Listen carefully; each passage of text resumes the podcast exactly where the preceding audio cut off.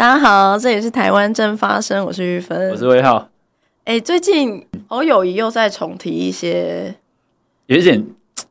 走进时光隧道的感觉，就是是不是习近平又觉得，哎，中国没有办法解决自己中国青年失业率过高的问题，所以要丢，也不能说人家垃圾。哎，什么意思？不是，我是说把台湾，呃、不把脑筋动到台湾上。对对对对对对对对对，它是一个呃跨国输出，呃，来自讲跨国又有问题，怎么讲都不对。就是跨国啊，我主张跨国。来自北京的指导棋，你这样跟习大大就不开心，他就不不跟你觉得是跨国。没关系，我管他开不开心，他又没有在管我们台湾人开不开心。怎么讲都会做人，做人要互相。中国人的敏感神经，做人要互相。中国人反正就玻璃心。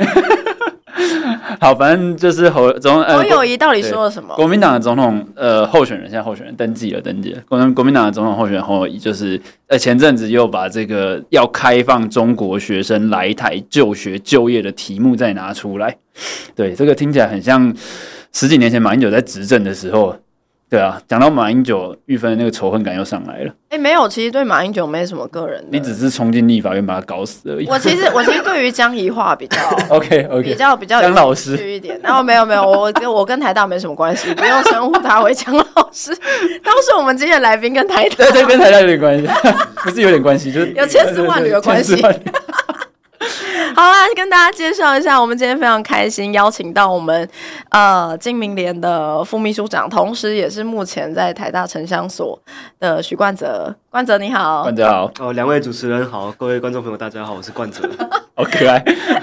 刚才冠泽在旁边已经听我们就是在那边拉迪赛，他睡够很久，想说什么时候可以轮到他讲话。没事没事。好，所以其实我就像我们刚才讲，就是最近侯友谊开始在讲说。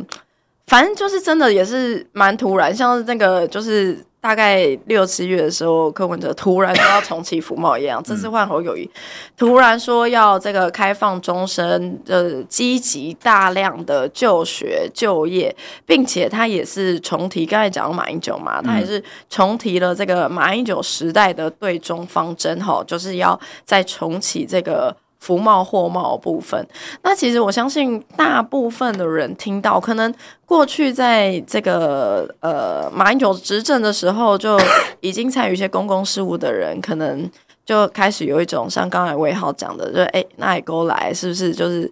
走进时光隧道？大家写政策的人都没有变吗？时空旅人之总统候选人。过十年还是差不多的题目，这样还是差不多的政策，对，好像没有什么招了。就千篇一律，就是要重启服贸货贸。我们也可以把十年前的谈餐再拿出来去看一次。的确是十年前的新闻报道，就是新新闻专题还可以继续用。所以其实蛮想要跟冠泽聊一下，我们先一步一步来啦。其实，呃，他当时侯友谊这样子讲脉络，一部分就是要积极大量的开放。呃，中国学生来台就业就学嘛，那其实其实这几天其实有蛮多人开始在呃讨论这件事情，就是说，其实你你对比那个中国目前呃大学毕业生的这个起薪，嗯，跟中呃跟在台湾的最低基本工资，其实台湾最低基本工资应该是中国目前大学毕业生起薪的两倍之多，嗯，也就是说，台湾就算呃。行业用最低工资来来征人，对于中国的年轻人来说，第一个非常有吸引力。第二个，其实中国年轻人来台湾就业，光是在语言上面，嗯，他们本身因为就是呃语言是同样的语言嘛，所以呃这个可替代性就变得非常高。我说的可替代性，就是其实这些企业一旦在侯友谊所讲的这个大幅开放的情况下，嗯、就是工作饭碗被中国年轻人抢走的几率其实是非常。能提升这个企业主的用人的意愿呢？用中国学生啊，或者是青年。像我们现在可以看到嘛，因为现在十二月一号，其实到了就是呃。年末的时候，很多新闻可能就会开始讨论说，哎，因为年末，跟就会讨论，哎，明年的薪资怎么样啊？是不是有可能会加薪啊？那我今天看到，其实有一篇新闻报道，就是在讲说，呃，他们就是看起来应该是人力银行之类做的，然后就是他们有去问一些企业主这样子，然后就是据调查，就是台湾有九成的企业主明年的确是要考虑加薪，用加薪来留人。那我觉得这件事情，老实说啊，以劳工的就是立场来说，就本来就应该这样。因为台湾年轻人长期以来面临的就是高工时、低工资的困境嘛。那现在因为其实产业缺工，大家都在抢人。你不止，其实说真的哦，不止台湾企业主在抢人。那昨天就有一个，我记得非凡新闻的专题报道吧。日本企业非常喜欢找台湾人，嗯，进去做他们的员工，因为台湾人太好用了，嗯。嗯，对，所以其实现在是呃大缺工时代，就是世界各国企业都在抢人，所以台湾企业主终于也发现说，他们不好好的这个加薪，嗯、提提提升这个就业环境，提资薪资水准的话，可能会留不住人。那我觉得这件事情。就你从这个客观的现实来看，你就会觉得侯友谊现在讲这件事情简直是莫名其妙至极。怎么说呢？因为你一旦大量大幅的开放中国的这个呃可以接受，比如说最低基本工资，嗯，呃，又具有可替代性，在以台湾文化来说，就是在语言上，然后在这个工作上面，的确是呃非常好用的这个中国年轻人，其实。你就会面临一个很尴尬的状况，就是现在台湾企业努力为了留住台湾年轻人，所以他们愿意加薪。但在此同时，你如果大量开放的话，哎，搞不好就有一些企业主觉得，哎，那我就不用加薪啦。嗯，那你这样子其实就会变成台湾的就业市场，其实第一个，它在我们的劳动条件上面本来有一个提升劳动水准的机会。结果你在这时候好像就是说啊，那你不用提升了，因为我们可能会开放这个，我找一批更便宜的给你，对，找一批更便宜的给你，这叫饮鸩止渴，你知道？那另外一方面，其实就是大幅的开放就业市场。那我其实蛮想问，就是冠泽，你其实怎么看这件事？就是现在，因为你比我们，我跟威豪又更年轻了，你是真正的年轻人，是是是，想要问一下，就是这件事情对于台湾年轻人来说，那你们怎么看侯友宜？现在讲的这个要大幅开放终身来台就学就业的事情，嗯，玉玉芬刚刚讲的后面的解释，用四个字简单的描述就是削价竞争了。嗯、他们现在的经济状况，从两个数呃这个项目来看嘛，青年的失业率，嗯，连续都到双位双这个趴数都是在双位数以上，今年甚至年终的时候。中国政府说停止统计，因为太难看了，直接盖牌，直接盖牌了。嗯、那薪资也如同玉芬说的，他们的基本起薪远远低于台湾。那削价竞争的方式到台湾来，当然对于台湾的这个影响就是负面大于正面啦。那企业有这么低薪的劳工，当然会选择比较低薪的劳工。那这也跟当时。呃，就是九零年代很多的代工开始从台湾转移到中国的背景一样，因为他们的薪劳工比较便宜嘛。嗯、那 回到这个问题的背后，我觉得，呃，还有一个大家是台湾社会应该要厘清的，就是说，其实台湾现在的政策并没有禁止中国人来台湾上班，嗯，或者是来台湾就就业就呃就学，是这件事情，大家应该应该要先厘清的，因为当有人喊出这样的政策，说大量开放之后。好像本来是是限制的，好像好像我们画了一个封锁线起来，但是这件事应该要要厘清。台湾到至今都有学非常多的中国的学位生，那两岸条例也都有同意用在什么情况底下可以聘用中国籍的工作人士。那如果有想要提出这样子再来增加的呃数认为数量不够的政政策政见的人，我认为应该要。更负责任去提说，那现况下，我们认为为什么这些中国学位生不够？我们为什么这些中国籍的呃劳工不够？在哪些产业的领域需要这些中国的劳工引进？如果能够提出来具体的数字、领域方向，台湾社会或许可以来讨论。但是如果你只是用很很很吸眼球的大量来开放，首先第一个，我认为在误导台湾社会。哎，好像我们现在是禁止跟对对岸往。中国往来的。那第二个是我我觉得政政没有提出具体的这些方向跟呃领域类别，就是我觉得口号大于实质的，真的想做这件事情。嗯嗯嗯，我觉得冠者讲的很实在，就是说今天假设说你一个总统候选人，你你负责任，你要提一个政见出来的话，你要盘点给社会大众看，说给你的选民知道说我们哪些产业用多少人，或者是现在哪一些学校里面有多少的中国学生。那哪一些产业里面有多少的中国籍的劳工，然后劳动者？那哪一些产业是缺人的？然后他们他们的重要性在哪里？我们需要用这些人的理由是什么？那因为变成是说很呃一般的一般的社会大众会觉得说啊，我们现在台湾也在用其他各国的外籍移工，或者是劳动者，不管蓝领白领来到台湾来来就业，那大家其实尤其在现在全球缺工的情况之下，其实大家需要这样子劳动力的填补。那我们必须要点出来的是说，一方面是总统候选人他应该要提一个负责任的政策，哪边是需要的，理由是什么，具体的需求到底在哪里，我们再来跟民众说明说，哎，我们要开这个门。那另外一方面，我觉得社会大众会会有疑虑的一个问题是在于说，哎，那开放中国籍的劳动者进来台湾，跟这个开放我们我们假设说跟开放东东南亚或者是印度的移工来台湾工作好了，那大家会觉得说，哎，这个差别到底在哪里？冠者怎么看？我们光是从这些相关政策或法令的主管机关来判断，就很好的区别了。基本上，后者我们谈到的这些东南亚移工的政策，主要还是劳动部来来负责为主。像最近比较呃大家在讨论的印度的事情，签 MOU 就是由劳动部主责。但是我们在谈到中国任何的相关政策的时候，基本上它的主管机关都是陆委会。我们的两岸条例主管机关就是陆委会，它涉及所有的中国人来台湾就学就业的事项。那在主管机关上有这样的差别，其实就已经知道说台湾的背景，呃，确实跟中国就是非常特殊的关系，所以我们才会同样在处理一些好像看起来类似的政策性性质的政策的时候，确实有不同的主管机关来主导。那这那这个具体的差别就会是，诶，那陆委会主导的两岸的这个条例里面会有什么样的不一样？它当然就会有很多的部分是国安的考量，就是当我要有。稍微调整呃中国人来台湾的数量的时候，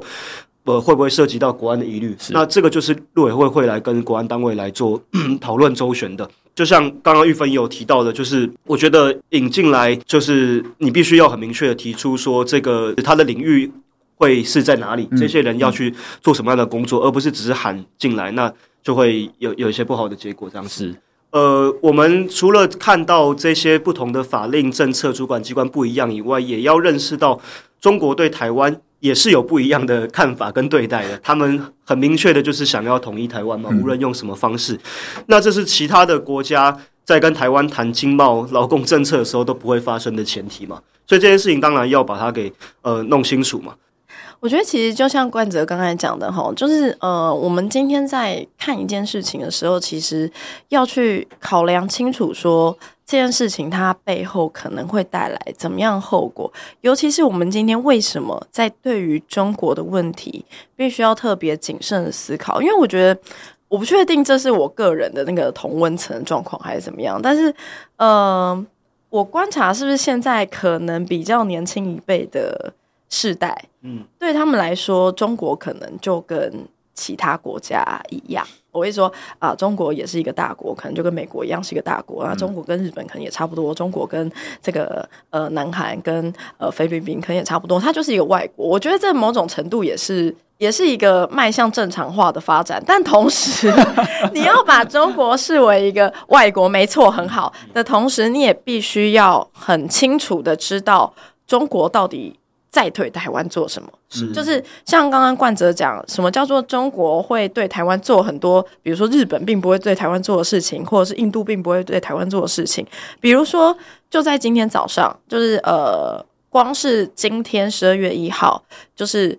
中国的攻击，嗯。就是在整个这个就是会扰台嘛，嗯、大家可能听攻击扰台，今天来三十架，OK，其中有十二架有越过中线。好啊，我提醒一下大家，这个所谓越过海峡中线，基本上就是侵犯到台湾的领空。这其实是一个非常严肃，而且就是一般在其他国家，如果遇到这样的事情，就是直接是认为你是对我们这个国家挑衅。嗯、那当然，因为呃，整个台海区域不是只关乎台湾跟中国，所以呃，关于这些事情，它其实涉及非常重要的这个呃国防外交的决定。但我必须要讲，你光是听今天早上中国就派了三十支就是攻击，然后其中甚至有将近一半是越过海峡中线。这件事情其实它传递出来讯息什么？传递出来讯息就是中国并不尊重。台湾这个国家的主权的主权，也并不尊重生活在台湾这片土地上面的人民。他认为台湾是一个他随时可以亲门踏户的地方。而我觉得，光是这件事情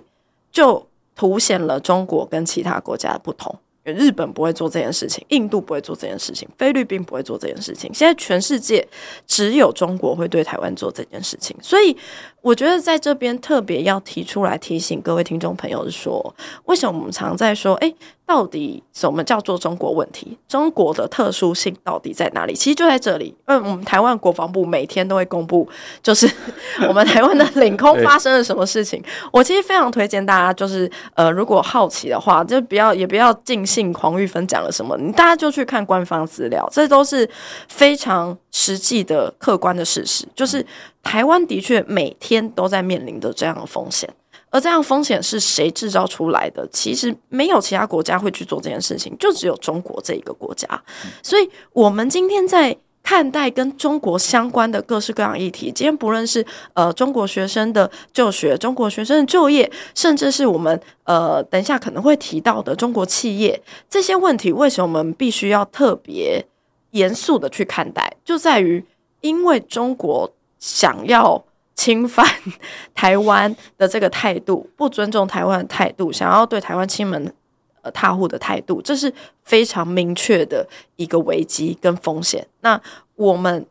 自己作为台湾人，如果连自己都不懂得保护自己的家，不懂得珍惜自己的家，那谁会来帮助我们？嗯，我觉得这是大家要首先放在心里面的。是是。好，诶、欸，其实我想问冠哲一个问题，讲到这个，就是因为我们算是有一些这个年龄的差距，是没错。对，我其实很好奇，说就是因为其实像玉芬刚才说，虽然。就是共机每天在台湾的外海飞来飞去，然后啊，中国的外交部或者是他们的官方也不时就是在台湾就对台湾文攻武吓啦。那但是因为其实呃，从我们当学生的时候就有很多那种。统战的团体，或者是我们不要先不要把它冠一个帽子，说是统战，就是去中国交流的，尤其大学或是哦，而且最近最近好像又这个如雨后春笋，因为因为选举快到了，今年又大交流，所以据说是一些借选的方式。是是是，想问一下冠哲说，有没有自己的同学啊，或者是学弟妹学长姐去过中国这个交流的经验，然后或者是说跟中国互动过后。哎，觉得那种好像敌我之间的分明，那个界限没有这么分明的那种状况。嗯，我我听过去过这种所谓统战团的同学，其实本来都已经有立场的人回来，基本上就不会改变了。嗯、不管你是喜欢中国或不喜欢中国，嗯嗯嗯、那呃，本来都没有什么立场的人去，确实正面的会大于负面的，嗯、因为他们让你看到的东西一定都是正面的了。是、嗯、对，那呃。不过，因为疫情的关系，大概这几年这样子的活动少了很多，嗯、所以我我的从这种统战团的判断少了一些。不过，也因为网络上这些影音的频道越来越活跃，有些抖音、TikTok 这些，是，所以身边的人，我觉得同辈的年轻，我们大概这一辈的，大家不会把中国当成跟我们是一样的国家，可是会很习惯的去享受。他们的文化。是，那不会这么容易的把它当成敌国。嗯、我觉得玉芬提到的这个共机越来越频繁这件事情，可能一开始大家会惊吓，好几年前，嗯、但是越来越频繁，大家也也疲乏了，媒体也写到不知道要写什么了。嗯、这个其实某种程度上，中国的动机也也有点达成了，就是有人称之为灰色地带的作战，就是他实际上已经在在在把你日常对要对要要对你那。那让你不太确定说我们现在到底跟他们是，或是让你渐渐习惯习以为常。那那同时也就是在就是台湾其实有点一步一步在退让我们自己的底线。因为今天如果大家觉得哎，攻击老台是一件习以为常的事情，好像就会觉得啊，那这很正常。那其实某种程度就是说，我们底线其实又在往后退了一点。对，嗯嗯嗯。所以台湾的政府会有一些回应嘛？那在军事国防改革上，去年调整了兵役的方案，所以这些我觉得都是很基本必要的回应，而不是挑衅啊。这个也是我跟观众朋友的分享。嗯哼哼哼。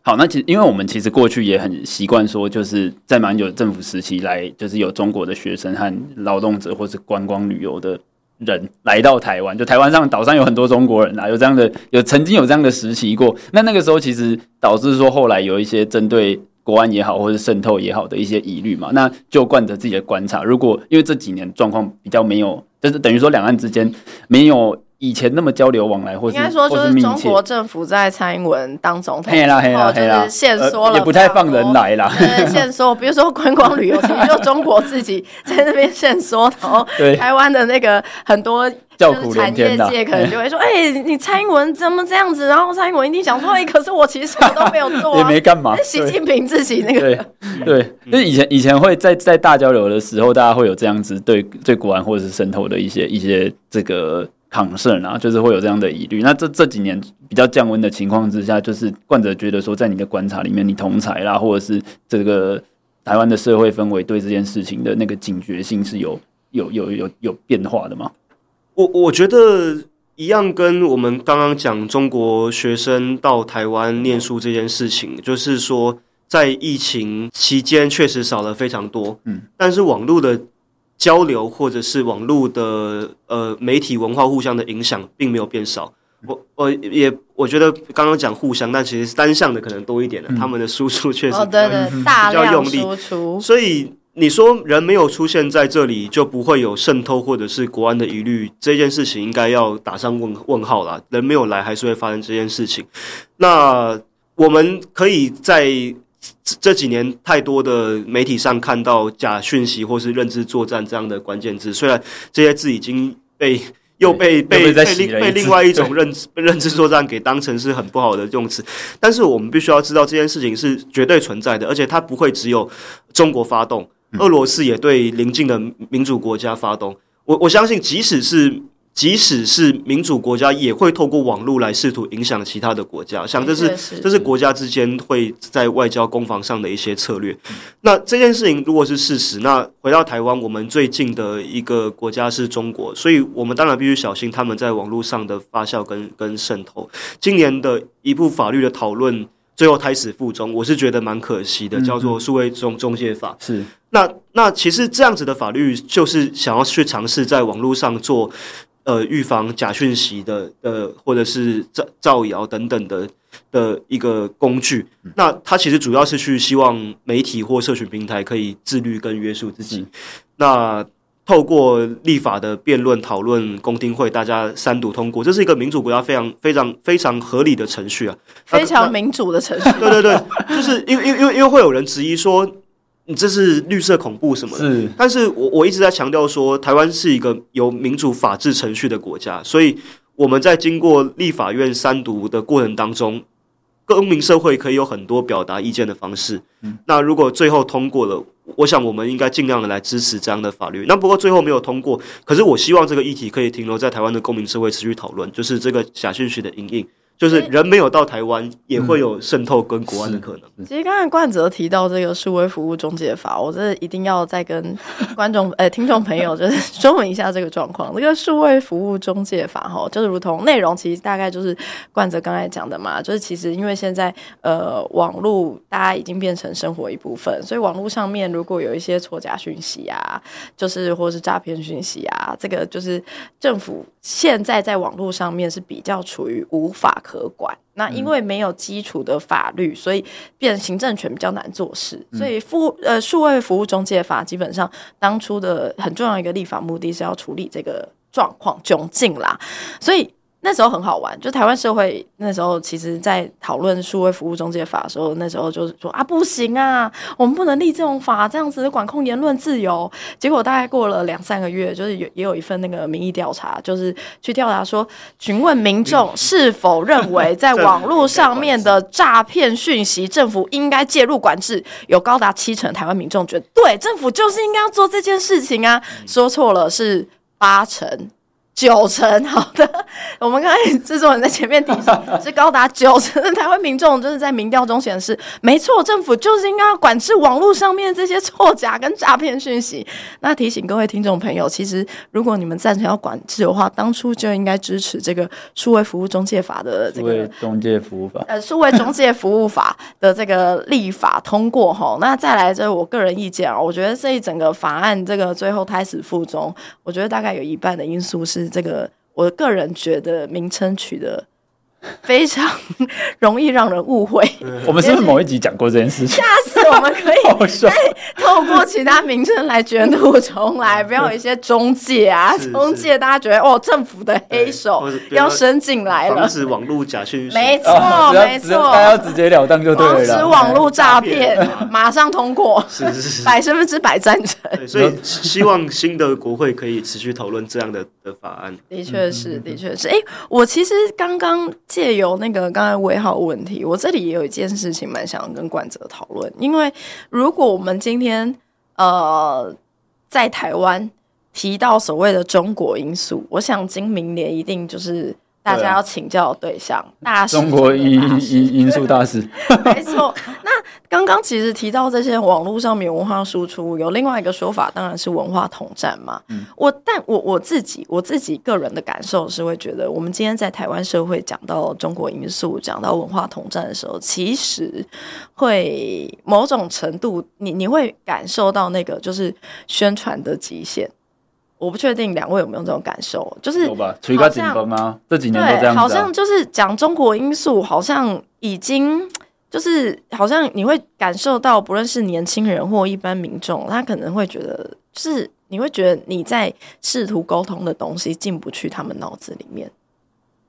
就我我想问一下说，说冠泽有没有觉得为什么？就是到底为什么？好像在，因为这这是确实存在的。客观的事实是，就的确，台湾社会的确必须要好好的在我们今天讨论各个议题，其实当然可能都会有中国因素，必须要去考量。嗯，就它的确是一个客观存在，对台湾具有风险跟威胁的一个国家。但你会觉得，好像在沟通这件事情的时候，有一个进入障碍，有有一个进入 障碍，大家会开始。那为什么？有一个屏障在了。对对对对对。我自己的观察是，这个讲起来有点心酸，是本来。任何的一个民主国家关心社会议题跟政治或者是有参与行动的人本来就是少数，所以当大多数的人并没有这样的关切的时候，确实这样的所谓的警觉性或敏感性就没有这么高。那第二个层次就是因为媒体的跟文化的太普及，我们平常看他们的剧、看他们的电影、玩他们的游戏，嗯，甚至在游线上游戏上还可以碰到他们的这个人当队友，这样的情况底下。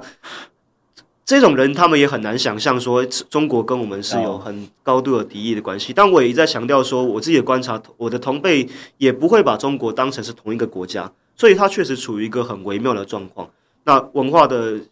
统战洗礼是是是是蛮蛮成功的。那我觉得最后一个是台湾人确实在面对中国的时候，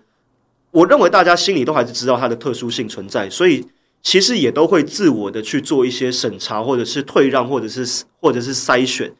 就是好了，能能不要吵就不要吵的这种感觉。Oh, oh. 对，因为回到刚刚那个威威浩前面在聊的说，过去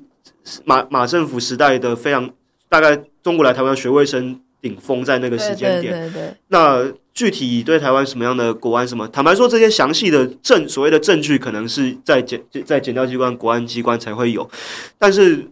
呃。民我们在一般民众在社会上新闻上看到的是，很多的老师上课会做了一些自我的审查，同学们也会做一些自我的审查，甚至在一四年、一九年关于香港的议题的时候，啊，台湾的一些大学生去做校园的集会啊，声援香港什么等等，诶、嗯嗯，会有中国的同学去去拉扯，甚至甚至有一些有一些冲冲突，嗯，那。处理的结果好，好像都是学校袒护中国学生这这一方来来落幕这些事情，所以我觉得台湾台湾确实存在这样子的的情绪，好像遇到中国就会呃退缩让步的这种这种感觉存在，在各个地方都是。哦，哎，这这个我觉得这个很很很这个观察角度很有趣，对，因为变变成是说我们在。因为很多时候大家就是以和为贵，嗯，然后变对，对，然后台湾人台湾的习性，社会习性不喜欢大家吵架，对对对，啊啊，卖完给卖完给，好像这其实我觉得这是台湾跟那个西方民主社会，嗯，其实我觉得很不一样的一点就是。西方就好，比如说，比如说希腊那时候在讨论一些啊真理，会觉得啊真理越辩越明，你会觉得要一直辩论，对，你会觉得彼此透过对话，然后去一层一层厘清，然后抽丝剥茧，你会觉得是一件正常事。但但在台湾的文化习性的确是好像我们比较喜欢守护和谐和谐的状态，只是讨论，大家会觉得哎，你已经开始吵架了，有点紧张，然后开始好像现场有一点点情绪，哎，不可以不可以有情绪，我们不要有情绪，好，我们大家以和为贵这样子。这其实。这这个其实加成下来的效果，或者说这个作用，其实就会变成刚才冠哲讲的那种情况。嗯，对，就是某种程度有一点，就是台湾人会觉得啊啊，好，我现在面对一个中国人，呵呵，不要给啊，一一啊好一一也一也兄弟，然后买买啊买新买新买啊，对对，而且好像在这种时候，所谓出来调解的这个。就是我们一般人情世故都会去找那个，你其实也知道他比较说得通理的人，哎，去请他拜托退一步了。而另外一边说不通的人，就也说不通了嘛。通常说不通都是中国人，然后比较愿意推让都是台湾人，所以最后校那些刚刚讲的校方处理的态度，我猜大概也是也八九不离十是这种心态。就是校方可能觉得啊，跟我们这啊，我们那个对方来者是客哦，台湾超爱讲这句话，对方来者是客嘛，我们让客人一下。哦，这个这个马八年实在是实在是挺多了，真的，对对不对？就是最常讲这个啊，让起来去抖哎，让起来跟你搞朋友哎。对啊，不是啊，如果客人来你家里，在那边乱翻桌子、乱砸客厅，然后我们也要啊，来者是客，以和为贵吗？我觉得这某种程度也是很值得我们自己再去好好思考的。这几年那个嘛，大家都说要再重新认识自己，在认识自己也包含这个形象人类图越来越丰盛，我们大家。再重新好好认识一下台湾人。我们台湾人希望成为一个怎么样的社会？是不是这个在和谐？是不是还是有一些底线？好不好？要有原则，要有原则。然后我们这个原则，我们大家再再好好的可以互相讨论，凝聚出一些共识。是，是不是？不要让人家来这个呃，连连砸桌子都说啊，我们以和为贵。我觉得我觉得不错，而且像其实其实今明年这这成立这是。有十年了嘛？十诶，十年超过了，对。对对啊，对啊，三一八到现在，对啊，对啊，对啊，就是其实其实一直在很多的这个议题上面抛出来的是希望说，呃，台湾的公民社会大家可以一起来讨论，一起来关注相关的问题。那其实它它就是需要一个一个讨论，然后讨论大家去凝聚共识，然后到告诉说台湾跟中国，我们不管在法规上或者是交流上面，大家的。底线在哪里？规则是什么？然后有哪一些我们应该要去注意、要去调整、要去改正的事情？那像刚才我们聊了很多，像文化啦，或者是在呃可能日常生活当中的一些交流的这个案例呢？那其实过去其实，在谈。就是马政府时期和和中国在谈很多的交流和协议的时候，因为其实前前后后执政下来签了二十几个协议啦、备忘录这些的东西。那那时候他们就会卖一个，就是其实以前选举他们就很常卖经济牌，就是台湾跟中国这个协议签的多，然后我们这个货出的去，人进的来，大家就会发大财，经济就会好这样子。所以原则上，呃，侯友宜。前阵子其实也有谈说，哎、欸，我们贸易的协定不止人呐、啊，不止人来就业，我们可能贸易的部分要要跟中国在可能就这个这个协商的部分，经济上面的协商可能可以更更紧密这样子，啊，经济经济互惠就会好啊，对台湾的很多人来说，哎、欸，可以赚钱当然是好的事情。我在这里推荐侯友谊可以听一下我们台湾正发生之前找蔡明芳 来讲这个中国经济崩盘。对了，或者是不想听蔡明芳老师，觉得哎、欸，老师太严肃，我们也可以听敏迪那一集，对对对，好对不对？我们理解一下选读中国的经济现况，对对对，来，什么叫做中国经济通缩？哎呀啊，其实其实问这个是想问说，哎，从从这个经济面来说，啊，大家一般人会觉得啊，经济互惠当然是好的，那可以可以赚更多钱，当然是好的。那以这个经济民主联合，你们这个团体专专业专业的角度来看，冠者怎么看这件事情？哇。嗯，真的是一个非常专业的议题，而且前面主持人说有老老师来谈过，我在这里班门弄斧。那那不不过很简单的思考，就是要去谈这些所谓的 FTA 或者是签这些贸易协定，最后的目的达成的结果就是让尽量的让让这两地或两国达成经济一体化，降低各种的交易的成本。嗯、是，嗯，那达成经济一体化的。另外一个意思就是，你们彼此之间的很多的数据会互相的影响，是，所以我们那就要看我们现在主持人在谈的这个对象中国的各种经济的指标数据到底是正面负面的，可不可以互相影响？是的，那老师们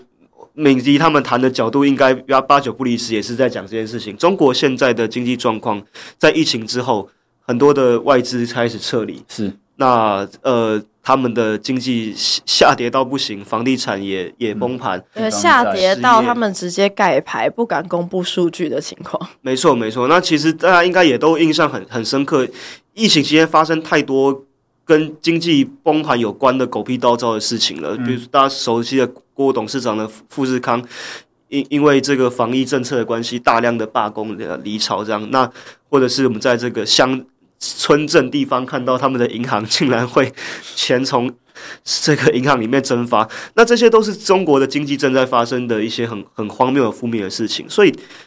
真的是当好在当年没有签服贸货贸下去。如果真的签完了，两岸的经济达成一起一体化，嗯，我们今天非常有可能台湾的经济社会。受到中国现在这样负面的影响，也就不会有我们的台股不断的创新高的机会。就是尤其台股在前几天超过这个，没错，香港恒生的指数是哦，所以呃，我觉得就如同刚才冠泽讲的，就是如果我们在二零一四年，就是当时马英九执政的情况下签了这个服贸货贸的话，嗯、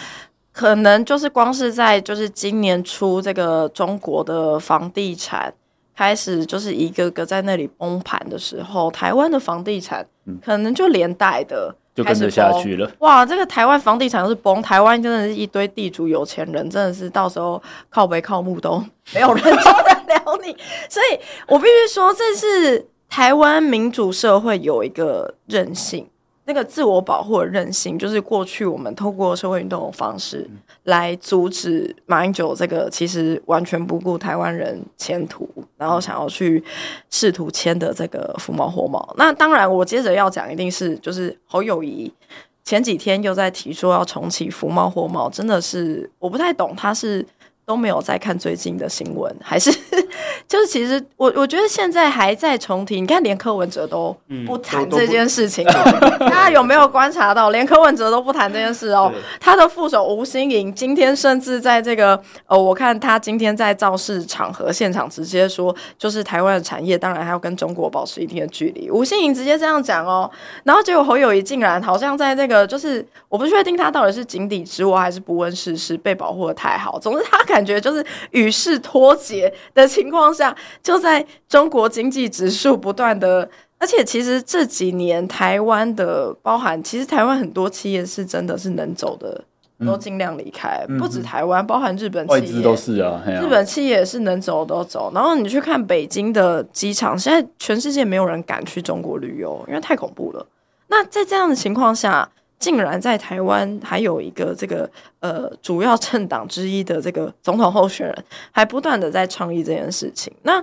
呃，我在这边特别就是，其实服贸货贸我们讨论蛮多，但我在这边特别还想要再跟冠泽讨论的是，今明年前阵子其实有出一本书，对不对？是叫做这个揭开中资渗透台湾的假面。我觉得。想先跟各位听众朋友，就是做一个，因为我我其实我老实说，我还没有看，sorry。但是在一个还没有看的情况下，我其实蛮想要跟冠泽就是讨教一下，就是呃，我们这几年会觉得好像民进党政府跟呃蔡英文总统对于中国因素是比较在意。嗯，然后对于呃中国对于呃统一台湾的企图是有放在心上，所以包含呃从比如说社会面啊、呃国安面啊或国防面啊，其实都有在做逐步的调整。不过是不是其实中国企业在台湾，就我是说我刚才讲这些前提，会觉得啊我们好像对中国已经很防范了，但是不是其实中国企业在台湾其实是还是有蛮多空间或所谓这个法律上面的这个灰色地带可以去上下吸收的。是，呃，这本书除了谈几项我们这些年来观察的中资个案以外，也谈了台湾现在法令上不足的地方。那我就先谈一个就就好。我们台湾在处理外国来台投资，主要分成两类，一个就是直接投资，嗯，我要获利以外，我还要去争取公司的经营权；一个是间接投资，财务性的。买股票就算一种，那在直接投资这一块，当然我们就得去定义这个什么什么资，它到底是属于哪一个类型。嗯嗯。那台湾因为我们跟中国特殊的关系，所以就会区分中资、港澳资，还有一般的侨外资。外资，嗯，是。那如何定义中资就显得很重要，因为之所以要这样子区分，就是立法者认为中国的特殊性，我们必须要用最严谨的标准来处理中资的直接投资问题。那很遗憾的，我们现在台湾对中资的定义是所谓的中国这个中中国人或中国公司持股三十 percent，嗯，有很明确的写出这个数字。那这呈现一个很荒谬的结论，就是我如果是一个有新的有新人的中资想要来台湾投资，我不想要经过这么严格的审查，我会让自己账面上白白黑白纸黑字就写着三十，我三十趴进来投资吗？不会，我有太多方式可以玩数字游戏，绕到洗洗股权等等的方式。那呃，今年很早就提出这个质疑。那最早其实这个计算三十 percent 的公式是非常荒谬的，是从最上面那一层母公司一路乘往下乘子公司、孙公司。那我们乘法它是会越乘越小嘛？是，所以你就算上面真的有超超过三十，很容易因为你经过分层这样子下来之后，哦、到台湾这一层落地的公司，其实早就就低于了。这是一个很荒谬的计算方式。所以二零二零年的时候，经济部有修法。不能说修法，他们甚至没有修改文字，是修改了计算的公式，OK，计算的规则，变成是说好，那我逐层去认定检视这样子，嗯，嗯好，逐层认定检视，看起来比较严谨了，是。可是因为我三十 percent 的定义没过，我们刚刚前面讲的那个矛盾还是在，所以中资还是有办法去做呃调整自己，把自己衣服换装的这样的动作。对啊，这上有真正效对。我举一个我们非常在意的例子就好，就是虾皮，它在台在上母母公司在。美国上市的时候，全世界都看到腾讯就是持股三十九 percent，嗯，但是因为当时台湾的计算持股的方式，把他们在三十九乘乘乘乘乘一路乘到台湾之后，低于三十 percent。哦，是啊。好，那二零二零年我们说经济部修改了计算方式，同一年，腾讯对虾皮母公司的持股就刚好低于三十 percent。那当然他们不会去承认这件事情嘛，可是事情就这么的巧，所以我们要去一再的质疑说，经济部的针对光是中中资认定这件事情就。有很大的瑕疵，嗯，那这个立法是在马政府时代出现的，可是现在也没有去做修改，所以是我们这本书里面提到的一件事情。嗯哼，我觉得这很重要，就是因为因为因为我我对那个虾皮的 case 非常的有有印象。就是他刚好在那一年的时候，因为因为这个这个大家可以理解，就是如果你是投资人的话，你如果是一个中资，你是一个中国人，一个中国公司，你要来台湾投资，然后台湾现在有这样子的规定，我们当然是想办法避免掉。当然，我就是谁谁会干嘛乖乖的说，哎，我了个我了个龙超过三十，然后你尽量来审查我。无论他有没有政治动机啦，就是一般商业想要降低成本，对对啊对啊，你不论行政成本、沟通成本，你最后要降低，你一定是减少到三十以下。所以我们的主张是个案去认定实质影响力。嗯，好那。影响力在我国的会计会计准则公报是有相关的判准，有相关判准，也就是说啊，它不是一个很很 rough 很难去去处理的状况。其实，在目前的会计准则就有办法去处理实质影响力这件事情。那主管单位觉得困难的点在哪里？你们互动下来，觉得他们觉得我，我们也透过国会一些委员去发函过，透过预算案冻结的方式，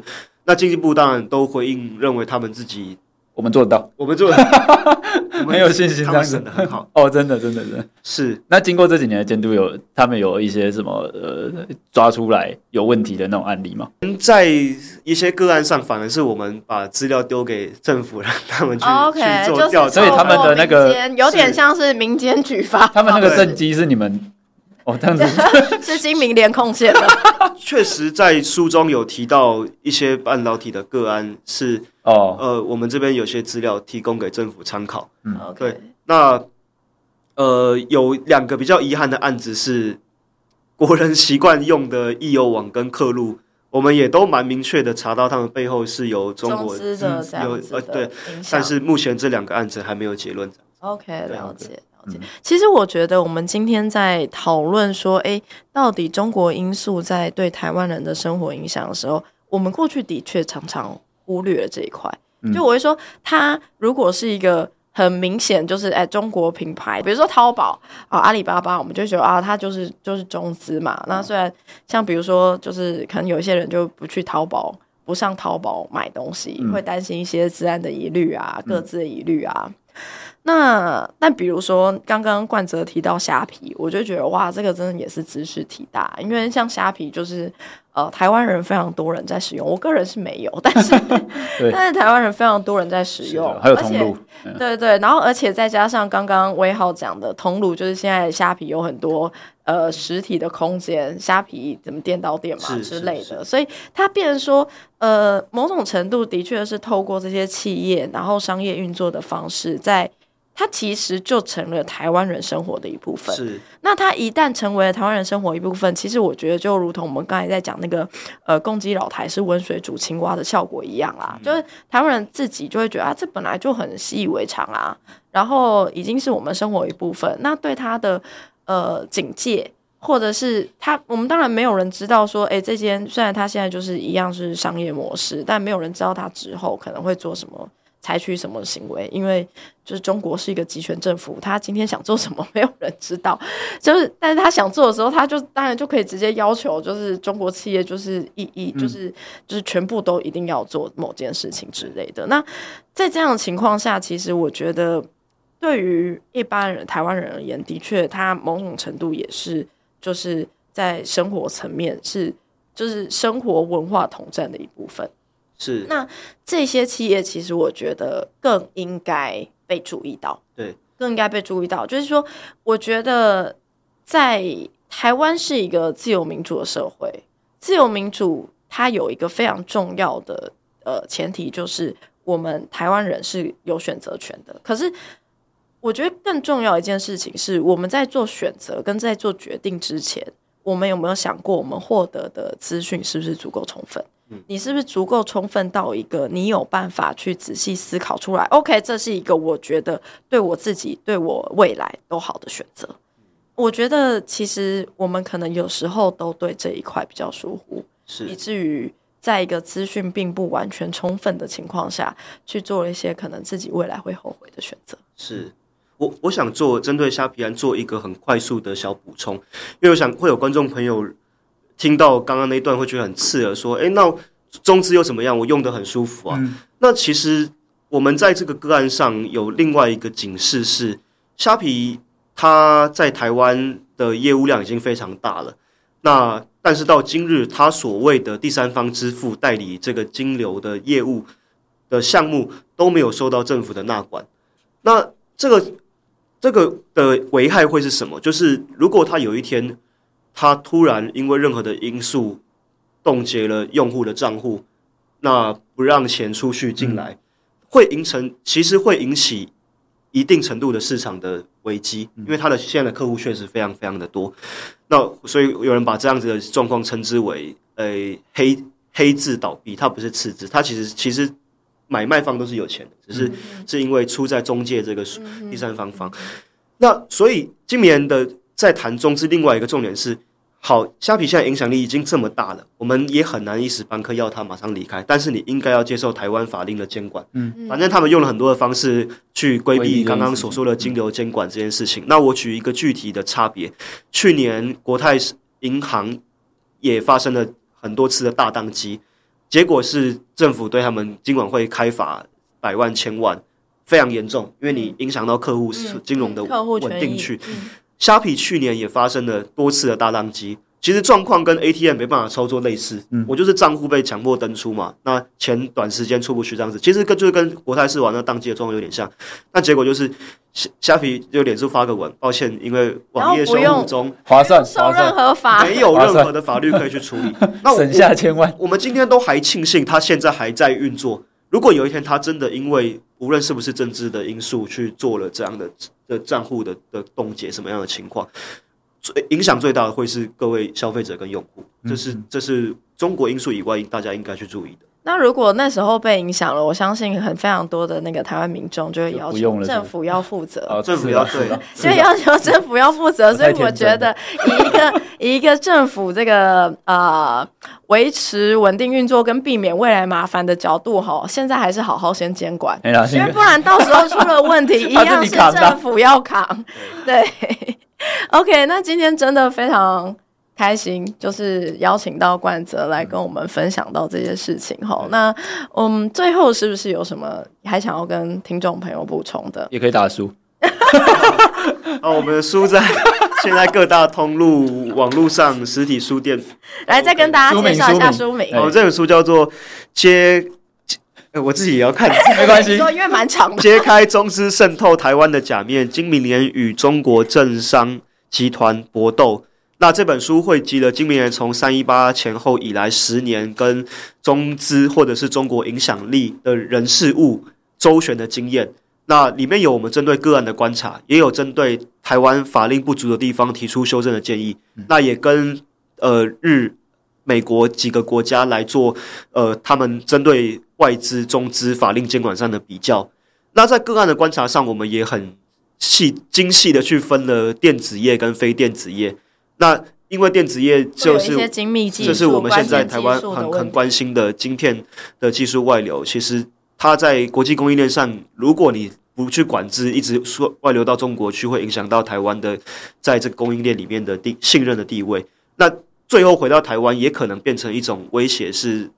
如如果我们真的都不去管制啊，中国去做的这些武器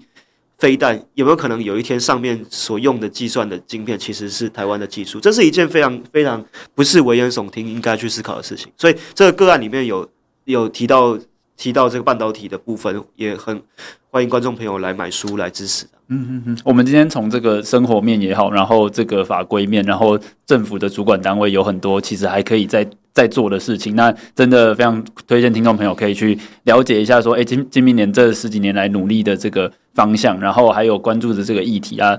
继续的来监督政府和关心这些议题，因为这个真的，哦，我们今天聊下来发现，说我们生活中很多部分其实自己身边的亲朋好友都暴露在对啦，因为其实大家用的很习惯了嘛，所以大家如果多警觉一点啊，多看一下啊，如果当然看了金明年的书有更有警觉性，这样当然是最好的。对，好，那最后也要跟各位听众朋友讲哈，这个我们相信其实呃，如同冠哲说的，我们常常会觉得有一些公共议题或政治议题，其实好像跟呃自己的生活是比较不相关的，好像它就是远在天边，跟我自己食衣住行有什么关系呢？但其实你从这样样子，我们今一整集节目这样子层层抽丝剥茧，今天如果我们这些，比如说从刚才有提到的，我们呃半导体的关键技术，如果今天被呃中国就是被拿走了，那或者是这些相关的我们在治安上面的独特性。如果被取代了，或者是我们呃因为一时不察，然后让呃比如说侯友谊开放大量就业，结果就一堆中国呃人 去半导体就业，那导致怎么样的未来，其实是值得大家深思。这跟我们。可能大家平常投资的股票也会有关系，跟大家的食衣住行其实也会有关系，跟我们现在台湾的社会是不是可以维持我们目前的产业现状，是不是可以继续保有我们自由民主的生活方式，也都息息相关。所以非常感谢听众朋友听到这里，那我们这里是台湾正发生，谢谢冠泽今天来我们节目，谢谢，谢谢玉芬，魏浩，我们下次见，我是玉芬，我是魏浩，拜拜，拜拜。